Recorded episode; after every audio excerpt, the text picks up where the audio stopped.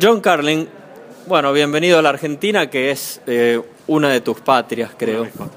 Contame qué sentís vos cuando lo que vos sabés, lo que vos sabés hacer, lo que has estudiado, es utilizado como objeto de un acto como este que estuvimos hoy, al que asistimos, a beneficio de organizaciones. Hoy, una organización que se dedica a cuidar niños que están abandonados en tránsito y otras organizaciones vinculadas al respeto, a, la amistad, vinculadas al deporte también. Me encanta que se me utilice para, para semejantes objetivos. Em, yo siempre fui periodista, escritor y pensaba que podía aportar mi granito de arena al mundo a través de las palabras que escribo, pero que encima tengan la oportunidad de ofrecer, qué sé yo, una visión de uno de los grandes hombres de la historia y que puedan inspirar un poco a, la gente, sea en Argentina, sea en otros lugares del mundo, para mí es algo maravilloso y yo me siento afortunado de estar en esta situación. El liderazgo es una cuestión que me imagino que te habrás convertido en especialista, porque por haber estudiado a un líder eh, que sabe leer eh, lo, lo, que significa desarrollar el liderazgo en el siglo XX y XXI, ¿no es cierto? Más que nada en el XX. ¿eh? En cualquier época. las características de un líder para vos, contame, ¿qué vos imaginarías para para un país como la Argentina, inspirado en Mandela?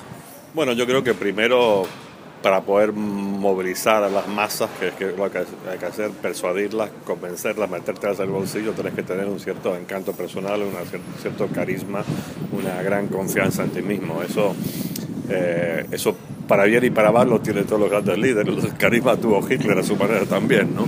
Mandela fue el anti-Hitler del siglo XX, diría yo.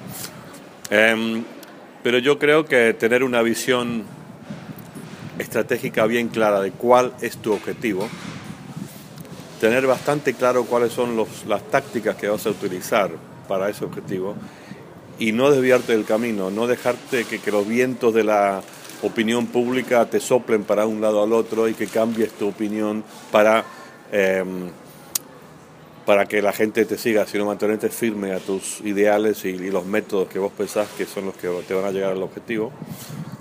Em, tener un gran, una em, empatía, poder meterte en la piel no solo de tu propia gente, sino de los que querés convencer. Eh, entender su punto de vista, entender que ellos también son seres vulnerables que por cosas del azar de la vida están en el otro bando, pero que reconocer que al fin de cuentas, aunque tengan posiciones ideológicas diferentes, que tenés más cosas en común que cosas que te separan por ser todos seres humanos, que acá hacemos lo que podemos en esta vida. Em, y bueno, y tener, sí, y esto viene con una gran capacidad de, persuasión y, saber apelar no solo a las mentes de las personas, sino a sus corazones, que es donde realmente se convence a la gente. Leyendo tu obra, a lo cual remitimos, nos vamos a remitir, entonces podemos ver mucho sobre Mandela y como liderólogo que podría llegar a ser. Eh, el Papa Francisco, ¿qué te. como imagen? Bueno, yo, yo estoy convencido que si hubieran coincidido Mandela y Papa Francisco hubieran sido grandes amigos. Creo que son personas bastante parecidas. Creo que Papa Francisco tiene mucha bondad y generosidad, igual que Mandela, pero también creo que es un tipo muy astuto. Es un, es un líder también. Y es un tipo también que no tiene pelos en la lengua, no se asusta de decir lo que él piensa, aunque vaya a contracorriente y quizá incluso ofenda a ciertas personas. Él es lo que él piensa y él lo dice con total claridad.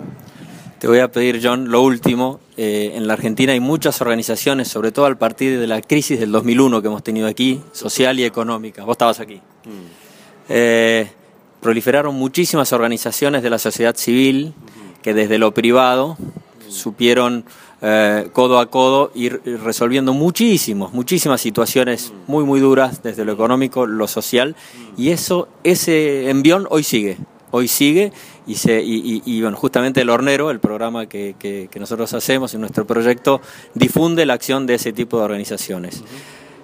¿Qué mensaje le darías vos con tu visión internacional a cualquier persona que esté trabajando en una organización chiquita aquí en la Argentina que está mirando al prójimo, que está mirando al otro y se están juntando para en fin, resolver e intercambiar cosas para mejorar todos. ¿Qué mensaje le darías? Hay dos palabras que dijiste ahí, sociedad civil. Y sociedad civil es algo absolutamente fundamental en cualquier país, cualquier democracia. Y creo que quizá incluso a veces le damos demasiada importancia al papel que juega el gobierno en nuestras vidas y no hay que menospreciar el papel decisivo que puede tener una pequeña ONG en realmente afectar, influir en, las vidas de las personas. Y incluso quizá eso es más importante para una persona normal en, su barrio que, que, el gobierno electo. John Carlin, muchas gracias por estos minutos para el hornero. Mil gracias. ¿eh? Un placer.